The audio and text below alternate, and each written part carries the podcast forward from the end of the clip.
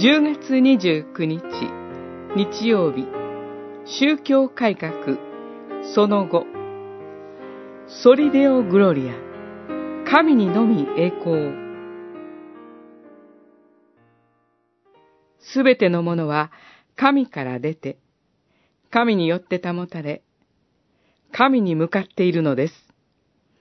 栄光が神に永遠にありますように。アーメン。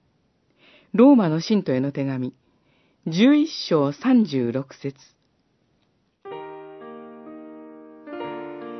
神にのみ栄光は、これまでの4つの空、すなわち、聖書のみ、キリストのみ、恵みのみ、信仰のみと密接に関わっています。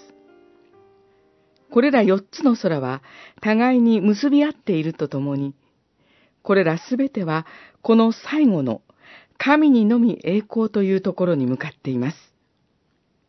つまり、これら四つの空が正しく機能するなら、必ず神にのみ栄光は実現されるということです。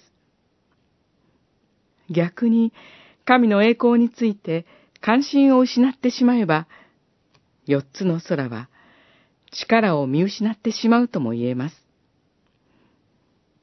実際、中世のローマカトリック教会の問題はここにありました。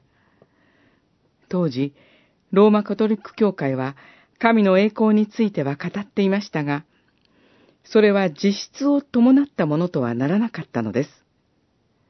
彼らは、義人については、神の恵みのみではなく、人間の行いを強調しました。また人間である教皇に重きを置きました。このようにして、神の栄光を横取りすることになりました。しかし、カルバンは人間の生きる目的は、神にのみ栄光であると語ります。私たちの生き方は、神にのみに栄光を期すものとなっているでしょうか